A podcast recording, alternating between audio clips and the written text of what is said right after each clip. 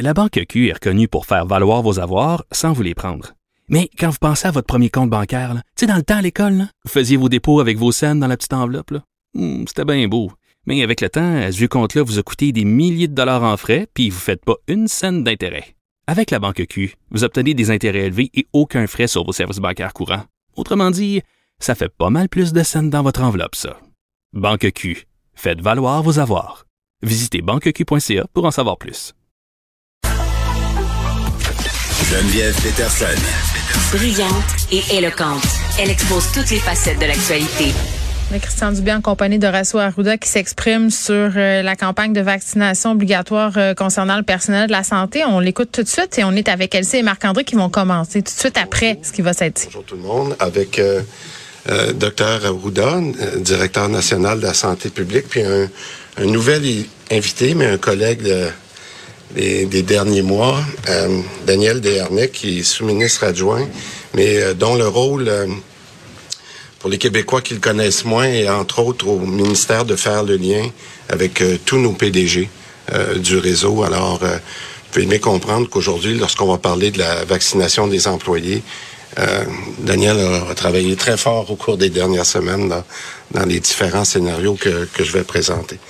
Alors, euh, sans plus tarder, euh, c'est évident que la, depuis le, le 15 octobre, on a fait euh, beaucoup, beaucoup de, travail à comprendre la situation exacte de où on en était avec la vaccination obligatoire des travailleurs de la santé là, depuis la dernière annonce qu'on a fait, mais euh, surtout pour essayer de trouver des solutions à, à, la, à la recommandation qu'on avait de, de la santé publique. Et euh, d'un côté, comme je l'ai mentionné hier, euh, c'est vrai que les données, ou en tout cas certaines données, on peut bouger dans les derniers jours, dernières semaines. Là, je pense ici, entre autres, au nombre de personnes qu'on appelle les non-vaccinés, c'est-à-dire ceux qui n'ont même pas reçu encore une dose. Puis je vous dirais que les chiffres changent un peu parce qu'il y a toujours des, des ajustements. Mais on est aux alentours de à peu près 14 000 personnes qui n'ont pas reçu de, de première dose. Bon. Euh, mais ce qui est la bonne nouvelle en, creusant puis en, étant le, plus rigoureux possible, euh, c'est qu'on il faut qu'on considère seulement ceux euh, qui ne sont pas au travail sur le terrain.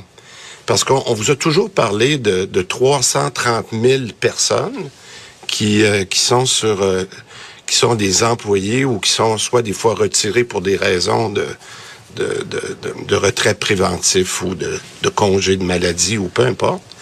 Alors, il faut regarder vraiment les gens qui sont sur le terrain en contact avec les patients. Alors, la bonne nouvelle, parce qu'il y en a des bonnes nouvelles, du 14 000 dont je parlais tout à l'heure, il y a à peu près 8 000 personnes qui sont vraiment sur le terrain, qui sont non vaccinés. On met de côté ceux, peut-être qui sont pas vaccinés, mais qui sont pas sur le terrain. Donc ça, c'est une bonne nouvelle, il y en a moins. Ça, c'est, c'est, très clair. Et de ces 8000 personnes-là, ça va faire beaucoup de chiffres, mais on va les résumer après. Il y en a à peu près 5000 qui sont en contact direct avec le patient. Donc ça, c'est la bonne nouvelle parce qu'on a, on a vraiment raffiné nos différents modèles. Puis tantôt, je reviendrai pour poser des questions à Daniel sur les différentes simulations. Alors, ce qui fait en sorte, si on prend le résumé de ça, la bonne nouvelle, c'est qu'aujourd'hui, on a 97% de nos employés de la santé, nos employés actifs sur le CRE, qui ont reçu au moins une dose. Fait que ça, c'est une bonne nouvelle parce qu'il faut se rappeler où on était au moment de la recommandation à la fin du mois d'août. Je me souviens pas exactement de la date, mais on était à 90, presque 91% Donc, il y a eu une grande amélioration depuis ce temps-là. Donc, faut mettre ça en, perspective. Euh, moi, je dirais 97% c'est exceptionnel. C'est pas loin de vos rêves, mais c'est pas encore parfait. Il en reste 3% Et euh, puis je dirais qu'on a tout essayé pour vacciner le dernier 3% parce que c'était une recommandation, il faut s'en souvenir, de vaccination obligatoire, mais on doit se convaincre un peu comme j'ai dit hier, que ça bouge pas beaucoup dans les derniers jours. Et, je dirais, je me permets, puis je veux, peser mes mots, pour plusieurs Québécois, puis je l'ai entendu souvent dans les dernières semaines, pour plusieurs Québécois, dont moi, ça reste incompréhensible que des travailleurs de la santé ne veulent pas se faire vacciner. Et comme ça semble un noyau dur, euh, je pense qu'il faut vraiment faire quelque chose. Et malheureusement, puis je le dis malheureusement, notre réseau de la santé, dans notre situation actuelle, ne peut pas se passer de ces personnes-là. Alors, comme on est à une dizaine de jours de l'échéancier, le deuxième échéancier qu'on s'était donné du, 15 novembre, ben nos, nos, gestionnaires ils doivent planifier les horaires. On peut pas à la dernière minute. Puis c'est pour ça qu'on a décidé d'avancer le point qu'on fait aujourd'hui après de nombreuses discussions, entre autres avec nos PDG euh, plusieurs fois dans les derniers jours. Alors donc, on devait prendre une décision qu'on a prise, que je vais vous résumer. Alors, au cours des derniers jours, euh, avec les derniers, avec une foule de scénarios que nos, nos PDG nous ont présentés, puis je vais les appeler des scénarios potentiels. Parce que les documents que vous allez voir, là, qu'on, là, je sais pas parce qu'ils rentrent euh, probablement au moment où je vous parle, s'ils sont pas déjà rentrés, mais je vous parle de scénarios potentiels parce qu'on a fait des simulations. C'est très simple ce qu'on a fait. On a dit, si demain matin, il nous manquait 8000 personnes, vous allez voir le chiffre, là, c'est 6900 quelque chose. S'il nous manquait 8000 personnes dans le réseau de la santé, ça représente environ 127, euh, ce qu'on va appeler des, euh, des réorganisations de services. Une réorganisation de services, là, c'est ce qu'on a vécu à, à Center, ce qu'on a vécu où on dit on ferme un service d'urgence pendant une certaine heure et on redirige le, le trafic des patients ailleurs. Ça, c'est une réorganisation de services. Et par opposition à une diminution de services, il manque d'infirmières, il manque de personnel, on coupe le nombre de lits, les gens se font toujours traiter, mais il y a moins de, il y a moins de services. La simulation avec 8000 personnes manquantes, c'est plus de 500 diminutions de services ou de réorganisation. C'est majeur. C'est majeur. C'est des indications qu'on avait quand on avait notre échéance du 15 octobre, mais qu'on a raffiné, raffiné euh, pour être convaincu aujourd'hui que c'est les scénarios qu'on devait présenter à la santé publique et de leur dire, en fait, en résumé, vous nous avez demandé ça, on a livré la marchandise jusqu'à 97% mais le 3% dont on vous parle, c'est ça que ça donne. C'était là. Alors, et, et je le répète, c'est même en acceptant que les employés qui ont eu seulement une dose, on les considère comme vaccinés. On se comprend bien, là. Alors donc, je pense que les gens vont bien comprendre que c'était une décision où on est en train de prendre la moins pire des décisions. Comprenons-nous bien, c'est pas une décision qu'on aime prendre, mais à un moment donné, c'est ça qu'il faut gérer. Alors, j'aimerais euh, résumer la, mise à jour la recommandation de la santé publique, puis docteur Arruda pour en parler parce que lui aussi a travaillé pas mal dans les derniers jours, est la suivante. C'est de dire que la vaccination des travailleurs de la santé ne sera plus obligatoire pour les employés qui sont actuels du réseau, mais elle sera obligatoire pour tous les nouveaux employés, premièrement. Et deuxièmement, la santé publique exige un dépistage qui est très rigoureux, et j'insiste sur le mot rigoureux, de tous les employés non vaccinés, c'est-à-dire ceux qui n'ont pas reçu, qui ont reçu aucune dose. Et ce, trois fois par semaine. Les conséquences de, ça. Euh, puis, je veux être très clair. Là, là, je parle entre autres à tous les travailleurs de la santé.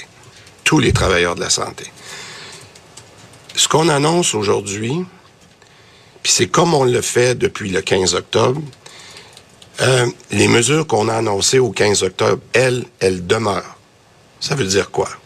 Ça veut dire, entre autres, que tous les travailleurs non vaccinés n'ont pas accès aux primes COVID? Et ni aux primes de rétention. C'est pas tout le monde qui a vu l'effet sur leur paye jusqu'à maintenant. Premièrement. Deuxièmement, on va continuer d'exiger des travailleurs non vaccinés qui soient testés au minimum trois fois par semaine. Et ça, je le dis, là, c'est autant au public, dans le réseau public que dans le réseau privé. Ça aussi, c'est non négociable. Et je vais le dire qu'on va être intransigeant sur ça, c'est-à-dire que ceux qui ne veulent pas se faire dépister vont être mis sans solde. Et d'ailleurs, je le dis, vous l'avez vu dans certains points, euh, certains fils de presse cette semaine, qu'on a déjà commencé à mettre des employés sans solde qui euh, refusaient de se faire euh, dépister. Entre autres, dans la capitale nationale. En fait, ce qu'on me disait ce matin, rapidement, à la dernière rencontre qu'on avait à PDG, il y a à peu près plus de la moitié des, des CIS et des CIUS qui ont commencé à mettre des employés en solde, sans solde qui refusaient de se faire dépister. Donc, en fait, c'est un peu ce que les PDG nous ont dit au cours des derniers jours et c'est ce qui a fait qu'on a décidé d'accélérer la décision qu'on fait part aujourd'hui parce que je pense qu'il aurait été mal avisé de notre part. Puis moi, vous, vous me connaissez un peu maintenant. Je veux être transparent à la population. Pour moi, il n'était pas nécessaire d'attendre au 15 novembre pour vous annoncer ce qu'on annonce aujourd'hui. Et je pense qu'en ce moment, ce qui va arriver, et euh, je le vois, oui, il va y avoir des, employés de la santé qui vont peut-être prendre la chance de dire, OK, peut-être qu'ils seront pas sérieux, puis ils viendront pas me dépister, ou on va me laisser passer. Et je le dis tout de suite, la réponse, c'est fini. C'est fini depuis cette semaine. Ceux qui ne se font pas dépister et qui ne sont pas vaccinés vont être mis sans solde. J'aimerais dire, surtout aux non-vaccinés, et je pense que je fais un, on appeler ça un dernier appel. On s'est engagé, nous, au gouvernement, à gérer le réseau de la santé d'une façon différente. On a dit qu'on allait faire un changement de culture. Puis là, je m'adresse beaucoup aussi à ceux qui sont là, pas uniquement les non-vaccinés, mais aux 97% qui est vacciné on s'est engagé qu'on allait vous donner un meilleur réseau, qu'on allait arrêter le temps supplémentaire obligatoire, qu'on allait arrêter euh, la main-d'œuvre indépendante, qu'on allait vous donner les meilleurs horaires. Une des raisons pour lesquelles on décide, avec le docteur Arruda, de prendre cette décision-là, c'est pour être capable de respecter cet engagement-là. Parce que si on avait laissé partir 8000 employés, ben oubliez ça. Là. On aurait été obligé encore de faire du TSO, encore de faire de la main-d'œuvre indépendante. Puis moi, c'est un engagement qu'on a pris. On veut améliorer le réseau maintenant. Et ça, pour moi, c'est important. Alors, euh, je, je, tenais à vous dire. Et pour les non-vaccinés, je dirais, pensez à votre engagement, non seulement personnel, mais à vos collègues, ceux avec qui vous travaillez tous les jours. Je pense que c'est important avant de décider de dire non, moi je ne veux pas me faire vacciner, je veux surtout pas me faire dépister, mais de l'impact que vous avez sur vos collègues qui tiennent le fort depuis euh, tant de mois. Fait que je pourrais comprendre en conclusion, je pourrais comprendre que peut-être certaines personnes vont être déçues euh, de la décision qu'on prend aujourd'hui. Mais pour moi, on doit regarder en avant. Et je veux rappeler à tous les Québécois euh, qui se sont fait vacciner en très grand nombre. D'ailleurs, je pense qu'on a un docteur Arruda qui est très content de nos taux de vaccination. Mais aussi au personnel de la santé qui s'est fait vacciner lui aussi en très grand nombre, que nous pouvons prendre la décision aujourd'hui, cette décision-là qu'on prend, tout en gardant notre milieu sécuritaire. Puis ça, je pense que c'est important de le réaliser. Et c'est pour ça qu'on va être très rigoureux dans l'application du dépistage. Puis peut-être que la phrase que j'aimerais que vous reteniez aujourd'hui, euh, je pense qu'avec une vaccination de 97% dans le réseau de la santé, euh, on passe maintenant de la vaccination obligatoire au dépistage obligatoire. Passons à une autre étape. Je vais dire quelques mots en anglais.